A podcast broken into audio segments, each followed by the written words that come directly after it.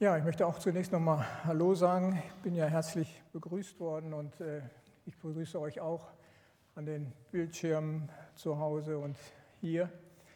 Ja, es ist wirklich schön, ähm, hier zu sein. Ich stehe gerne äh, an einer anderen Kanzel, wobei das Entscheidende gar nicht die andere Kanzel ist. Äh, so nennt sich Kanzeltausch, aber äh, viel spannender ist, die Begegnung mit den Menschen in einer anderen Gemeinde zu sein. Also ich würde auch zu euch kommen, wenn ihr keine Kanzel hättet. Äh, äh, ja, ist einfach schön hier. Ja, aber was machen wir jetzt ähm, nach dieser Vorstellung, äh, die Max äh, da vorgenommen hat? Äh, wollt ihr noch zuhören? das ist ja die Frage. Ne? Wenn einer sich outet und ja, deutsche Rockmusik und dann noch so ein von Udo und so, ähm, vielleicht ist für manchen schon die Jalousie runtergegangen und gesagt, der denkt, so, jetzt ist aber auch vorbei. Ne? Ähm, was hat der uns jetzt noch zu sagen? Kann aber auch sein, dass ein anderer denkt oder andere sagen, naja, das ist aber ja interessant, ähm, mal gucken, was jetzt noch so kommt. Ne?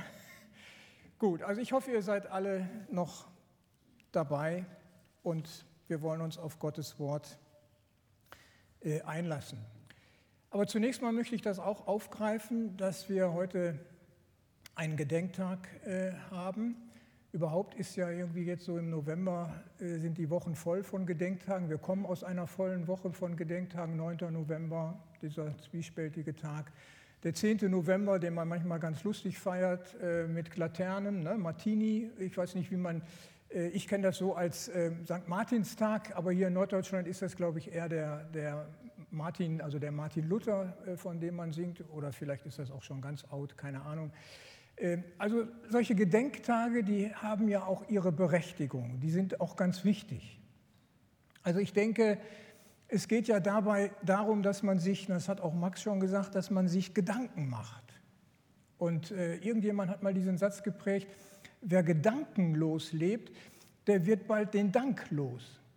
Also sich Gedanken machen, und dann auch zu dem Punkt kommen, dass man irgendwo Danke sagt, das hängt ganz eng zusammen. Und der Volkstrauertag, klar, äh, wo liegt da der Dank? Aber wir werden darauf gerichtet, dass wir schon viele Jahre, zumindest hier in Deutschland über 70 Jahre Frieden haben, da können wir für danken. Aber natürlich fordert uns dieser Tag noch stärker heraus, nicht nur zu danken, sondern eben auch unsere Verantwortung zu sehen. Es geht ja heute natürlich um die Opfer von Krieg und Gewalt. Und die beiden Weltkriege sind im Blick, das ist auch wichtig, ist auch gut, oder die Opfer, die wir da zu beklagen haben. Aber Menschen, die unter Krieg und Gewalt leiden, die gibt es heute auch. Und ähm, ja, die Menschen da an der Grenze von Belarus und, und Polen, ähm, das ist schlimm. Und das frage ich mich selbst oder klag mich da auch ein Stück weit an. Und dieses Stuttgarter Schuldbekenntnis, vielleicht müssten wir heute ein ganz anderes Schuldbekenntnis sprechen, wir in Deutschland oder ich. Ähm, man denkt immer, man kann da nichts machen ne? oder wir sind nur Zuschauer. Ne? Aber ich denke, wir werden schuldig daran, wenn wir sehen, wie die Menschen, Familien, Kinder äh, da leiden. Ähm, und damit es uns gut geht, na, also das ist nochmal ein ganz anderes äh, Thema, aber ich musste das einfach mal an der Stelle äh, loswerden. Also der Text, um den es heute geht, Galater 5, ähm, der hat es auch in sich, finde ich, und ähm, der eignet sich eigentlich als Text ganz hervorragend für irgendeinen Gedenktag, den wir so in dem Sinne noch nicht haben. Denn es geht um das Evangelium von Jesus Christus, es geht um die Freiheit, die wir durch den Glauben in Jesus Christus haben. Und da können wir eigentlich auch nur Danke sagen, das neue Leben, zu dem Gott uns befreit durch Jesus Christus. Und ähm, ja, bevor wir da Danke sagen, wollen wir aber auch in die Gedanken äh, stärker einsteigen. Und ich lese uns aus Galater 5, habe mich auch für die Hoffnung für alle heute entschieden und lese die Verse 1 bis 6. Durch Christus sind wir frei geworden, damit wir als Befreite leben. Jetzt kommt es darauf an, dass ihr euch nicht wieder vom Gesetz versklaven lasst. Ich, Paulus, sage euch deshalb in aller Deutlichkeit, wenn ihr euch beschneiden lasst, wird alles nutzlos, was Christus für euch getan hat. Und noch einmal erkläre ich jedem Einzelnen von euch, wer sich beschneiden lässt, der hat die Verpflichtung, das ganze Gesetz mit allen seinen Forderungen zu befolgen. Wenn ihr aber durch das Gesetz vor Gott bestehen wollt, dann habt ihr euch von Christus losgesagt und Gottes Gnade verspielt. Wir aber vertrauen darauf, dass wir durch den Glauben an Jesus Christus von Gott angenommen werden. Er hat uns ja durch seinen Geist diese Hoffnung geschenkt. Wenn wir mit Christus verbunden sind, ist es völlig gleich, ob wir beschnitten oder unbeschnitten sind. Bei ihm gilt allein der Glaube, der sich in Taten der Liebe zeigt. Ja, zwei Gedanken, die ich jeweils kurz deutlich machen möchte oder anzeigen möchte. Mein erster Punkt, viel hilft viel. Ihr habt vielleicht auch schon mal so einen Spruch gehört, viel hilft viel. Ich habe das auch schon öfter mal gehört und dann musste ich aber ein bisschen nachforschen, wo kommt das eigentlich her, wo wird das gebraucht, wann sagt man das. Am häufigsten taucht dieser Begriff oder dieser Satz auf, so im, ja, man könnte sagen, so in der ganzen Fitnessszene, ne? Im, äh, da wo es darum geht, irgendwie ähm, Sport zu treiben. Manche meinen, sie bräuchten zur Unterstützung dann noch irgendwelche Proteine oder sonstige Mittel. Und äh, da wird tatsächlich, das ist äh, erwiesen, nach dem Muster so verfahren, ach, kann ich ja ruhig das Doppelte nehmen. Ne? Viel hilft viel. Ne? Also so machen das die meisten, habe ich herausgefunden. Viel hilft viel ist aber eben nicht erst eine moderne Schöpfung, Wortschöpfung jetzt unserer Tage und schon gar nicht allein aus der Fitnessszene, bin dann fündig geworden, dass Adolf Schlatter, das ist so ein evangelischer Theologe, äh, Neutestamentler, dass Adolf Schlatter schon im, jetzt müssen wir mal zurückrechnen, nicht im letzten Jahrhundert, sondern 1800 und noch was, also im 19. Jahrhundert hat Adolf Schlatter schon gerade zu dieser Stelle im Galaterbrief diese Überschrift mal gewählt oder diesen Satz zitiert, viel hilft viel. Um damit deutlich zu machen, was ist denn hier eigentlich das Problem?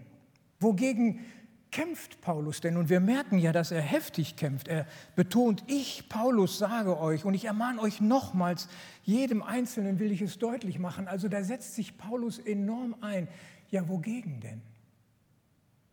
Wo sieht er das Problem in der Gemeinde? Und da geht es um die Gegenüberstellung von Gesetz und Gnade. Oder Verdienst, also haben wir es verdient durch unsere Leistung, durch unsere Anstrengung oder ist es Geschenk, was Gott uns bietet in Jesus Christus? Und die Leute damals in diesen Gemeinden in Galatien, die haben eigentlich so mehr gefragt, Mensch Paulus, dieses entweder oder, warum denn nicht sowohl als auch? Warum denn nicht ein bisschen mehr von allem? Christus ja, aber dann lass uns doch auch noch beschneiden und Speisevorschriften und ja, besondere Feiertage feiern oder was weiß ich. Also es kann doch nicht schaden. Christus und, sowohl als auch. Je mehr, desto besser. Viel hilft viel. Und Paulus sagt hier, halt, stopp. So geht das nicht. Da liegt eine Gefahr. Und Paulus lässt keine Kompromisse zu. Bei Paulus bleibt es bei dem Entweder-Oder. Entweder ihr ergreift das, was Gott euch in Jesus Christus anbietet und schenkt, oder wenn ihr meint, ihr könntet das aus eigener Kraft, mit den Dingen, die ihr irgendwie einhaltet, auf euch nimmt, dann habt ihr Christus verloren. Ist das unser Thema? Ist das auch unsere Gefahr? Ich kann da ganz offen von sprechen. Für mich war das mal ein Thema. Und für uns in Sittensen war das ein Thema. Ein leidiges Thema. Wir haben tatsächlich auch einige Jahre nach dem Motto gelebt, Glaube und. Und dann kam noch was. Und es ist gut, dass ich euch zwar schon ganz gut kenne, war ja auch öfter hier, aber so die Details weiß ich nicht. Und von daher ist das immer auch, auch ganz gut, mal so zu tauschen. Dann kann man nicht so ins Fettnäpfchen treten oder kann auch viel offener und freier sprechen. Also ob das euer Thema ist, weiß ich nicht. Aber unser Thema war das mal, wir haben an den Glauben dann doch noch was geknüpft. Ich will nur an einem Beispiel das deutlich machen. Wir hatten auch ein ganz bestimmtes Eheverständnis. Und das hatte die Auswirkungen auch, dass bestimmte Leute bei uns keinen Hochzeitsgottesdienst feiern konnten, weil wir meinten, ja, okay, die halten sich zu Gott und sie glauben an Jesus Christus, aber die haben ja schon vorher einige Jahre zusammengelebt. Das ist doch irgendwie nicht so, wie, wie das sein sollte. Können wir die noch trauen? Wollen wir die noch trauen? Also wie gesagt, ich kann das ganz offen sagen, das ist bereinigt auch mit den Betroffenen. Das ist ein leidvolles Thema gewesen. Ich habe da Fehler gemacht als Pastor. Ich bin da schuldig geworden. Wir als Ältestenkreis, wir als Gemeinde. Und dann haben wir da angefangen, darüber nachzudenken und haben theologisch gearbeitet, biblisch und haben geguckt. Und dann sind wir zu der Erkenntnis gekommen, Leute, Glaube allein. Glaube allein. Jesus Christus ist entscheidend für unsere Beziehung zu Gott. Und nicht, wie anständig oder unanständig wir auch noch leben. Natürlich, da kommen wir gleich drauf, hat das auch mit unserem Leben zu tun. Das ist nochmal eine zweite Gefahr, die ich gleich anspreche. Da ist noch ein zweites Problem. Aber erstmal festhalten, Glaube allein. Jesus Christus hat alles für uns vollbracht. Ein zweiter Punkt.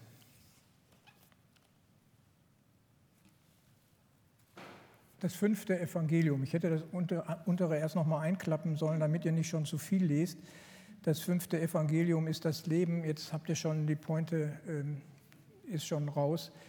Ähm, also, das fünfte Evangelium, wo kommt das überhaupt her? Also, ich meine das fünfte Evangelium eben nicht. Ähm, es gibt ja nur vier im Neuen Testament. Ne? Und ich meine auch nicht die, die, Apostelgeschichte oder so als fünfte Evangelium. Ich meine auch nicht das, was es noch so außerhalb an biblischen Schriften gibt. Es gibt ja noch so ein Thomas-Evangelium und so. Meine ich auch nicht. Ich meine auch nicht eine Stelle aus dem Alten Testament, Jesaja 53. Er nahm auf sich unsere Schmerzen und durch seine Wunden sind wir geheilt. Ist ja auch Evangelium. Oder schon in der Schöpfungsgeschichte habt ihr vielleicht im biblischen Unterricht oder im Konfirmandenunterricht früher gelernt da wo die Schlange auftaucht, wo das Böse auftaucht, da wird auch schon angedeutet, dass einmal jemand kommt, der den Kopf der Schlange zertritt. Das sogenannte Protoevangelium. Also schon in der Schöpfungsgeschichte angelegt. Das alles meine ich nicht. Steht ja auch da, was ich eigentlich meine. Ähm, das fünfte Evangelium ist unser Leben. Und dieser Gedanke kommt nicht von mir, wäre wär gut oder so ist schade, nicht so gute Gedanken haben andere, äh, kommt von einem katholischen Priester. Also Max hat es ja auch schon gesagt, alle äh, Geister prüfen und das Gute behalten. Also ich äh, schiele auch schon mal zur anderen Fakultät, um das mal so locker zu sagen. Bei den Katholen kann man, ich sage das so salopp, äh, meine das ganz liebevoll, äh, kann man eine ganze Menge äh, durchaus auch, auch entdecken. Und da hat Josef Kardinal Cardin, ich bin mir gar nicht sicher, wie man das ausspricht, C-A-R-D-I-J-N geschrieben, könnt ihr ja auch mal googeln, der ist eigentlich der Begründer der äh, katholischen Arbeiterbewegung. Und dieser Mann hat diesen, dieses geprägt. Das fünfte Evangelium ist unser Leben. Und das stimmt doch auch. Ne? Denn in unserem Leben soll doch Christus sichtbar werden in unserem Leben, an unserem Leben, an unserem Reden, Denken, Verhalten ist etwas sichtbar. Menschen können uns lesen. Paulus würde sagen, wir sind wie ein, ein Brief von Christus für Christus, den die Menschen lesen sollen. Und ein anderer hat mal gesagt, unser Leben redet viel lauter als das, was wir sagen. Also das, was wir tun, redet viel lauter. Und Paulus sagt es hier in dem Vers 6, Galater 5, Vers 6. Er sagt, bei ihm gilt allein, also bei, bei Gott, bei Christus, Allein der Glaube, der sich in Taten der Liebe zeigt. Glaube, der sich in Taten der Liebe zeigt. Und das habe ich eben schon angedeutet. Das ist die zweite Gefahr, wo wir so vom Pferd fallen können. Also einmal, dass wir das Glaube allein verlieren und meinen, ja, Glaube und. Und wir können uns auch an der Stelle ja, verlieren, dass wir den Glauben zur reinen Formsache machen.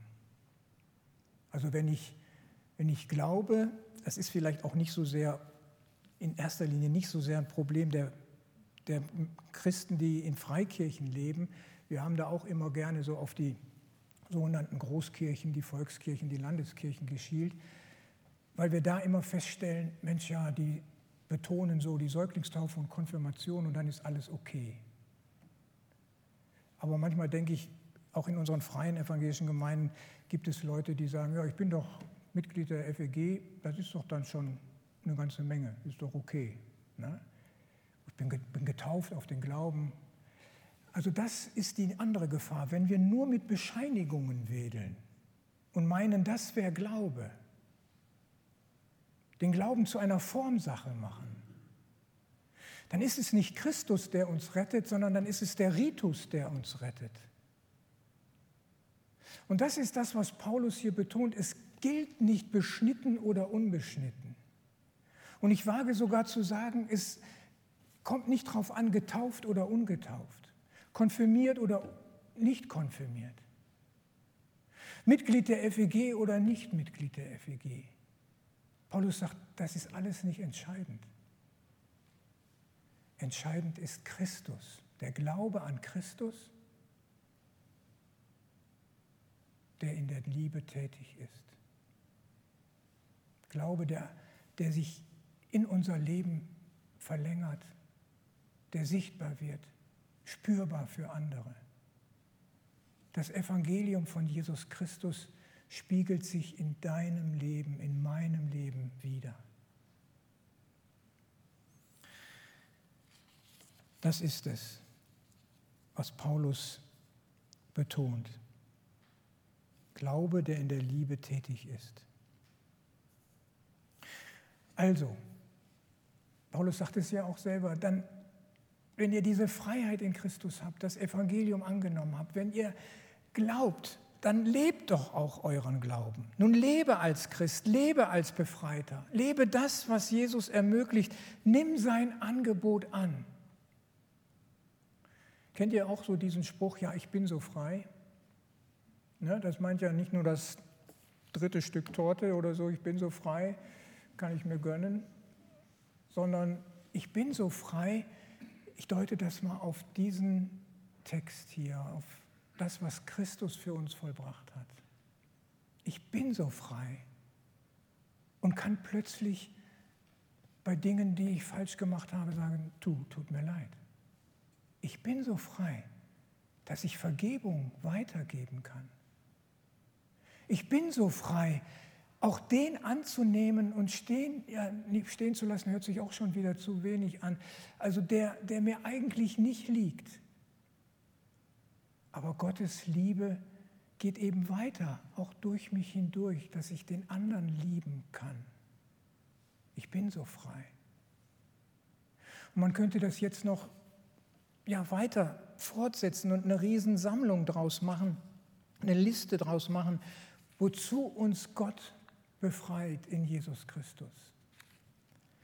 Ich musste dabei an das Gebet von Franz von Assisi denken, Herr, mache mich zum Werkzeug deines Friedens. Also ich bin so frei, auch Frieden ja, zu stiften, wo es möglich ist, im Frieden zu leben, mich einzusetzen für den Frieden.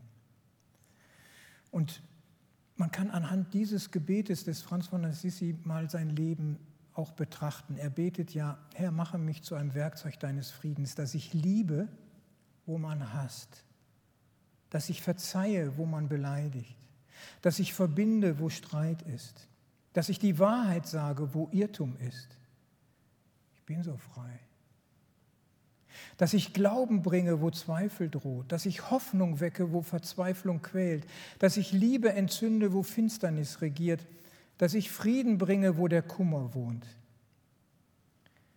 Herr, lass mich trachten, dass nicht ich getröstet werde, sondern dass ich tröste. Nicht, dass ich verstanden werde, sondern dass ich verstehe. Nicht, dass ich geliebt werde, sondern dass ich liebe. Das finde ich spannend. Und wie gesagt, für mich persönlich in erster Linie. Jede Predigt, die man hält, die ist immer als erstes für einen selbst. Aber ich möchte euch das gerne, gerne weitergeben, möchte euch Mut machen, die Freiheit zu entdecken. Sei so frei. Sei so frei, dich da einzubringen, wo das möglich ist, am Arbeitsplatz, in der Nachbarschaft, in der eigenen Familie, mit dem Ehepartner, mit den Kindern. Ich habe auch deshalb Max vorgeschlagen, die Seligpreisung zu lesen, weil ich sie auch nochmal in diesem Sinne neu formuliert habe. Ich bin so frei. Ich bin so frei und weiß um meine Armut vor Gott. Habe nichts vorzuweisen, muss ich auch nicht. Muss nicht so tun, als ob, denn Christus hat alles für mich getan. Ich bin so frei, sagen die Barmherzigen, denn sie schaffen es leichter nachzugeben und mit anderen empathisch umzugehen. Sie werden viel Wertschätzung vermitteln. Ich bin so frei, sagen die, die ein reines Herz haben, denn sie sind potenziell dankbarer gegenüber ihrem Schöpfer. Sie werden widerstandsfähiger bei Schwierigkeiten sein. Ich bin so frei, sagen die, die achtsam sind auf die Bedürfnisse des anderen. Sie werden viel Freude verschenken. Ich bin so frei, sagen die, die das Anderssein anderer wohlwollend begleiten. Sie bauen Brücken und tragen zum Frieden bei. Ich bin so frei, sagen die, die Unrecht ertragen können, um der größeren Gerechtigkeit Gottes willen. Sie sind dem Geist des Evangeliums sehr nahe. Ich bin so frei, sagen die, die die Bergpredigt Jesu in ihr Leben übersetzen. Sie werden Licht, Güte und Freude ausstrahlen. Ja, ich bin so frei. Nicht immer, aber hoffentlich immer mehr, immer öfter. Ich wünsche euch das auch, dass wir diese Freiheit in Christus leben. Und dass wir als Christen nicht das Gefühl haben, irgendwie, wir sind die letzten Zeugen des untergehenden christlichen Abendlandes. Nein, wir sind die Pioniere der neuen Welt Gottes. Das wünsche ich euch und mir. Amen.